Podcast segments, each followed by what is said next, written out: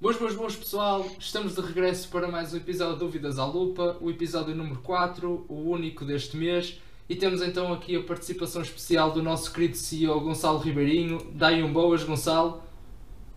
Boas, boas, boas a toda a gente e obrigado por estarem a ouvir-nos nesta semana.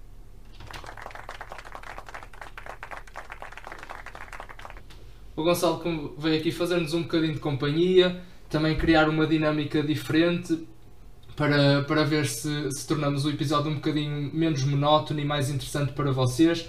Vamos então arrancar com a primeira pergunta, que é da Filipa Rebelo, que nos pergunta o que é que se está a passar com o mercado.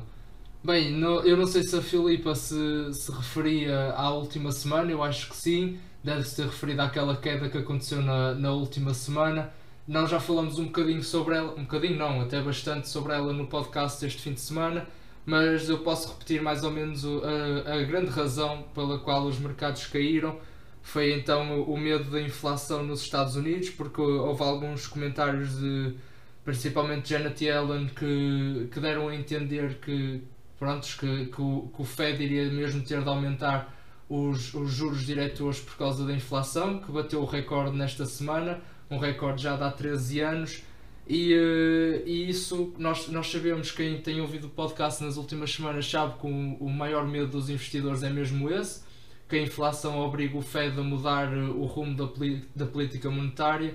E portanto quando, quando saiu esta notícia que, que a inflação bateu recordes e mesmo esses comentários da Janet Yellen uh, os investidores ficaram com muito receio e então uh, isso sentiu-se muito nos mercados e as cotações das empresas no seu geral baixaram muito na semana passada. No entanto, quem ouviu o podcast também já sabe que na sexta-feira recuperamos um bocadinho porque muitos analistas vieram dizer aquilo que também é um bocadinho a minha opinião, que é simplesmente os preços no início da pandemia baixaram muito e, eh, e agora simplesmente estão a recuperar os níveis pré-pandémicos. No entanto, eu acho que quem estuda economia e, e estudou macro e essas coisas todas sabe que, que quando há estes estímulos como a administração de Joe Biden tem dado à economia americana, quando se mete muito dinheiro na, na economia, mais tarde ou mais cedo vai se sentir na inflação, porque simplesmente as pessoas vão, vão começar a procurar mais os produtos e, e a gastar esse dinheiro e a procura vai aumentar e isso vai fazer subir os preços. Mas não sei se, se queres dizer outra, alguma coisa, Gonçalo. Eh, sim, posso acrescentar também que vemos muita volatilidade agora nos mercados, uh, agora afastando-nos um bocadinho daquilo que é a macroeconomia num todo uh, e voltando para, para aquilo que é os microinvestidores, aquilo que é os, os, os investidores a retalhos. Um, como, como tu e como certamente todas as pessoas que nos estão a ouvir, como desde 2020, desde meados de março de 2020, como a, como a liquidez do, dos mercados estão, estão nos, nos maiores níveis de sempre e, e isso vê-se pelos, pelos IPOs que, que, que, se foram formando desde 2020, dessa época até, até, até aos dias de hoje, um, muito se deve uh, a essa mesma volatilidade, muito se deve também a que o mercado uh, se traduza um bocadinho do género de rebanho qualquer coisa que haja, qualquer volatilidade, tanto positiva como negativa, há muito essa tendência. Tanto seja por uh, fatores macroeconómicos, como o Hugo já disse, de, ou, ou haja inflação, ou uh, a política monetária está agressiva ou não, ou não está, uh, há sempre uma reação daqueles investidores, um, ehm, daqueles grandes investidores. E quando vemos esse tipo de, de investidores a, a, atuar no mercado, temos sempre o rebanho, que é basicamente 70, 80% de, um, do mercado atual, da liquidez atual, que está a fluir a, através do, desta, destas ações ou do, dos mercados capitais num todo. E, portanto, há certamente muita volatilidade, volatilidade e quando há essa volatilidade para o negativo, uh, há, as pessoas assustam-se mais um bocadinho porque quando vem uh, um, um dia um bocadinho vermelho, elas começam logo a entrar em pânico e muitas têm a tendência, obviamente, de, de vender. Passamos então agora à segunda pergunta da Diana Santos, que, que nos diz que comprou nas últimas semanas Bitcoin, que ainda é, ainda é recente e, e, uh, e isto há pouco tempo aqui no mundo dos investimentos, e, e então perguntam-nos como decidir quando vender. Bem, a única coisa que eu te posso dizer, Diana, é que eu não estou muito dentro das cripto, mas o Gonçalo já vai falar aí um bocadinho. A única coisa que eu te posso dizer é que não deves estar muito contente porque, ela, porque a Bitcoin e a maioria das outras criptos estão, estão a cair muito esta semana. Portanto, neste momento, de certeza absoluta que não é bom para vender, no máximo seria bom para comprar, consoante aquilo que tu acredites. Mas o Gonçalo vai, vai falar aí um bocadinho contigo. Pronto, Diana, uh, obrigado desde já por uh, colocar esta questão.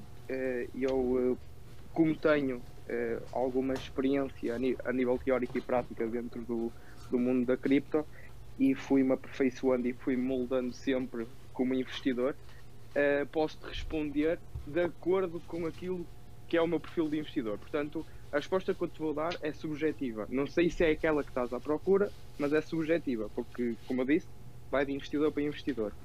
Uh, como, é, como tu disseste, és, um, és uma, uma novata neste, neste, neste estilo de investimento que são as criptomoedas, uh, tudo o que eu te posso dizer é partilhar aquilo que eu faço. E eu, a minha ideologia sempre, sempre foi, é e sempre será o longo prazo. E sempre será ativos que produzem algo. Acredito nesses ativos, acredito em ativos que não só produzem algo, mas que são uh, um, coisas palpáveis, ou seja, coisas que nós conseguimos avaliar de acordo com, por exemplo, os cash flows de uma empresa. É palpável e, é, e conseguimos avaliar através disso. Enquanto uma Bitcoin ou uma criptomoeda no geral um, não conseguimos avaliar. Vai de acordo só com a procura e com a oferta da mesma e daquilo que são as crenças dos investidores uh, numa dada semana. Como já viste, esta semana e a outra estão a descer uh, abruptamente e isso, obviamente, é um grande sell-off. A estratégia que eu uso, e limito-me a seguir só essa estratégia, porque, como eu digo, é, eu uso como especulação dentro do meu portfólio. E o que eu quero dizer com isto é que, basicamente, eu, dentro do meu portfólio, no máximo dos máximos, vou ter sempre alocado 15% em criptomoedas.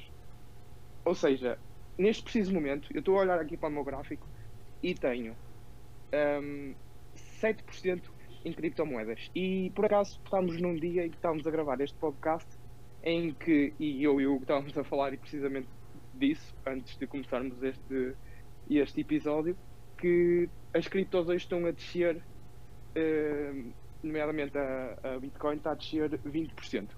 E portanto, isso obviamente que afeta o meu portfólio. Como é óbvio, eu vou olhar para o meu portfólio hoje e a, a percentagem que eu vou ver, que é, como eu já disse, 7%, não vai ser a mesma que eu, que eu, que eu via há duas semanas, que era provavelmente 9%, 10%. E o que eu faço é muito aquilo que o Ray Dalio faz em commodities, nomeadamente o ouro.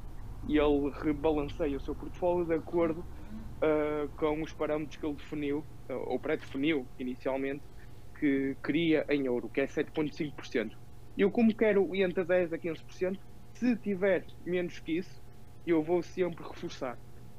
Uh, se tiver mais que isso, eu vou sempre vender. Ou seja, se tiver a 15%, eu vendo para prefazer então para aí os 10%, e a partir daí, se descer ainda mais e se voltar a rebalancear daqui a 6 meses, por exemplo, e, e, e, quiser ver e quiser rebalancear o portfólio daqui a 6 meses e se vir o, a Bitcoin a, a, ou a minha carteira de cripto 6% do total do meu portfólio, obviamente que eu vou reforçar até por fazer os, os tais 10%. Depois aí é sempre a mesma jogada. Tudo o que eu te posso dizer, Diana, é que isto é bom, este mundo é bom porque aqui em Portugal, por enquanto, atenção, por enquanto, não pagas não pagas impostos sobre as tuas mais-valias dentro da cripto. Portanto, este jogo é sempre bom, porque sempre que vendes, e isto já está, já está, está a vir um bocadinho como piada na, na nossa comunidade, que é um segundo salário. Que as, uh, as criptomoedas estão a vir como um segundo salário. Porque o pessoal vende, não tem que declarar nada, não vai nada para o. Uh, uh, não, não fica nada retido para impostos, é tudo líquido. Todas as suas mais-valias são líquidas. E este jogo que eu tenho que eu tenho feito, esta estratégia, não chamo jogo, esta estratégia que eu tenho feito tem resultado muito de acordo, que, de acordo com o, o meu perfil de investidor. Portanto, isto é tudo o que eu te posso dizer, é tudo o que eu te posso partilhar. Agora hum, és tu própria que decides quais são os teus valores enquanto investidor e quais são as tuas éticas e objetivos também enquanto investidora. Passamos então agora à pergunta do Pedro Santos, que nos pediu para explicar um bocadinho a yield curve. Bem, eu acho que o, que o fundamental de perceber na yield curve é que, pronto, numa parte do gráfico temos então a yield, a, a taxa de juro, e, de, e, na parte de baixo temos então a maturidade. E a forma natural da yield curve é que, à medida que a maturidade vai aumentando, a yield ou a taxa de juro aumenta, o que o que faz sentido, porque eh, desde já a yield curve compara uh, obrigações ou, ou, títulos sempre com, com as mesmas características, só muda a maturidade. Ou seja, eles não comparam obrigações umas com mais risco ou outras com menos risco. As obrigações são exatamente iguais, só que uma é para uma semana, outra para duas, outra para um mês e por aí fora. Ou seja, a única coisa que muda é a maturidade. E quando nós aumentamos a maturidade, há sempre uma maior incerteza, não é? Nós, se, se calhar, conseguimos, se calhar não, de certeza, conseguimos saber mais, com, mais, uh, com mais certeza o que é que vai acontecer para a semana na economia ou nos mercados, em comparação ao que é que vai acontecer daqui a seis meses ou um ano. Portanto, naturalmente, com o aumento da maturidade, há um aumento de incerteza, e quando aumenta a incerteza, há um aumento do risco. E o que é que esse aumento do risco leva? A que aumentem as taxas de juro a que, que as obrigações vão, vão pagar, porque se, se, as pessoas querem, se nós temos mais risco, nós também vamos exigir que nos paguem mais para comprar aquela, aquele título. E é, e é por isso que, este, que é esta forma, esta forma da yield curve, porque à medida que aumenta a maturidade, aumenta o risco e também vai ter de aumentar o retorno para o investidor. No entanto, a yield curve também pode ser vista de, de uma outra maneira, que, que, se baseia então em perceber quais são as perspectivas para o futuro. Porquê? Porque se a yield curve for eh, muito mais perto da diagonal, uh, isso quer dizer que se tem umas perspectivas para um futuro pior. E porquê? Porque se baseia muito nesta explicação que eu estava a dar. Porque se vamos supor que nós passamos de uma obrigação de um mês para três meses e se a taxa de juro aumenta muito, quer dizer que nós, naquela, naqueles dois meses que diferem entre uma obrigação e outra, vamos acreditar que o risco vai aumentar também muito, porque se, nos estão, se estamos a pagar mais às pessoas que compram, é porque também acreditamos que o risco vai aumentar muito mais. Portanto, quanto a yield curve, quanto mais perto de uma diagonal tiver, quer dizer que, que, temos piores perspectivas para o futuro da economia. E quanto mais tiver parecido a uma linha horizontal, quer dizer que, que, temos mais certezas e que há, uma, há, uma grande, há um grande pensamento que no futuro vai então as condições económicas vão estar muito parecidas com a atual porque o risco praticamente não, não se vai mexer, não, não vai alterar. Passamos então agora para a última pergunta, a pergunta do Vasco, que nos pergunta então como é que nós medimos ou balanceamos o quantitativo com o qualitativo ao fazer a avaliação de uma empresa.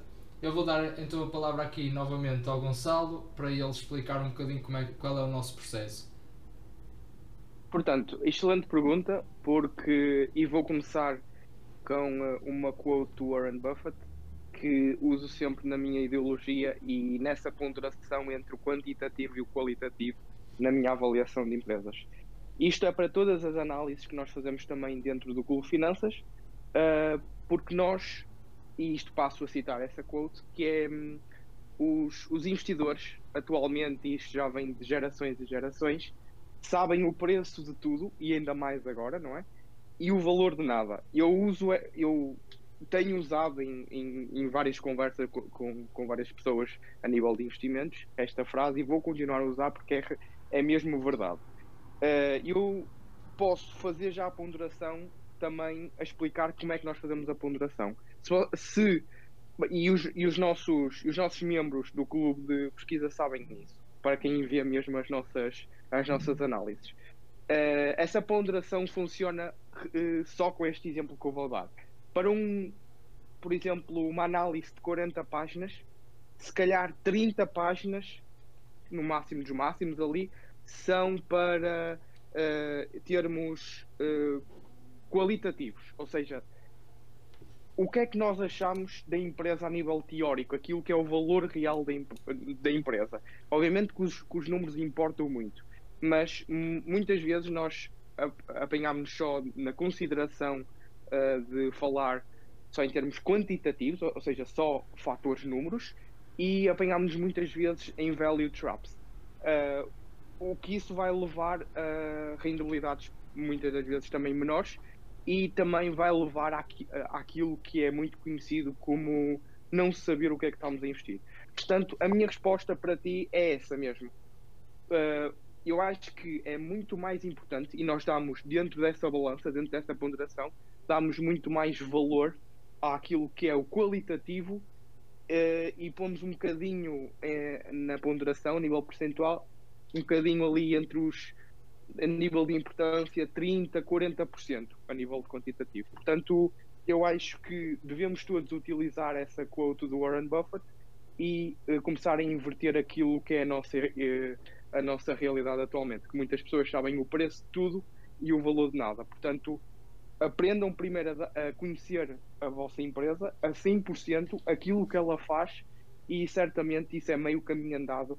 Os riscos da empresa, por exemplo, uh, a nível de management team, se tem mo, mo, a moat ou não, ou seja, uh, vantagem competitiva, isso é, faz parte sempre das, do, dos termos uh, qualitativos. Depois temos os rácios e o valor intrínseco, que obviamente também é importante, mas como eu disse, e volto a reforçar, nas nossas ponderações nós damos mais uh, valor aos, aos, aos, nossos termos uh, qualitativos. Portanto, é essa a minha palavra, não sei se queres acrescentar alguma coisa, Hugo. Sim, eu, eu, queria acrescentar só, eu sou da mesma opinião que tu, já sabes, mas porque eu acho que a parte qualitativa é sempre aquele coração da análise, porque nós até podemos falar aí em muitos métodos numéricos para calcular o, eh, o valor intrínseco de uma ação mas, e de uma empresa, mas no fundo o que, aquilo que muita gente utiliza, quase toda a gente, é sempre o discounted cash flow e uma, e uma grande parte desse discounted cash flow é mesmo tu fazeres projeções. E como é que tu podes projetar uma coisa se não a conheces? É impossível. Portanto, mesmo as projeções que tu vais fazer no teu maior método para encontrares um valor intrínseco têm de estar sempre relacionadas ao que tu conheces das características da empresa, do negócio onde estão, do setor, o que é que fazem, quais são os concorrentes, tudo isso vai te levar às projeções. Portanto, pá, eu acho que sem dúvida a parte qualitativa é muito importante para tu conheceres o negócio e também vai ser essencial para, para depois chegares mesmo à parte quantitativa e teres um bom desempenho. Chegamos então assim ao final de mais um Dúvidas à Lupa. Queremos desde já deixar aqui um props ao Chanil Vergi que nos fez uma pergunta, mas que nós decidimos não responder porque era relacionada com fiscalidade e num futuro próximo vamos ter aí uma entrevista com, eh, com um contabilista e, eh, e ele de certeza que explicará melhor esta situação do que nós conseguiríamos. Portanto, Chanil, se estiveres a ver isto, fica atento ao canal porque em breve vai sair então essa entrevista. Mas deixamos aqui na mesma esse comentário. Quero agradecer também ao Gonçalo por nos ter vindo cá ajudar e fazer companhia. Gonçalo, despete aí, mano. Obrigado, Hugo, e obrigado a toda a gente que nos ouviu até ao, até ao fim. Quero desde já agradecer novamente uh, algo por ter esta ideia de dinamismo. Nós estamos a pensar em uh, continuar a fazer, fazer uma continuidade destes podcasts. Também temos uma outra ideia que pode ser um bocadinho mais burocrática, mas uh, em breve nós vamos fazer um expose uh, à mesma no, nas nossas redes sociais, inclusive um, na, na, nossa página dista. Portanto, estejam atentos. Quando nós chegarmos a conclusões, nós publicamos isso tudo direitinho. Portanto, obrigado, Hugo, mais uma vez. Portanto, ouviram mesmo o nosso CEO, continuem connosco, metam os vossos amigos a ouvir isto se virem que eles têm interesse por, por esta área dos mercados financeiros. Continuem atentos às nossas redes sociais, aqui ao podcast e nós vemos-nos então no próximo domingo. We'll be right back.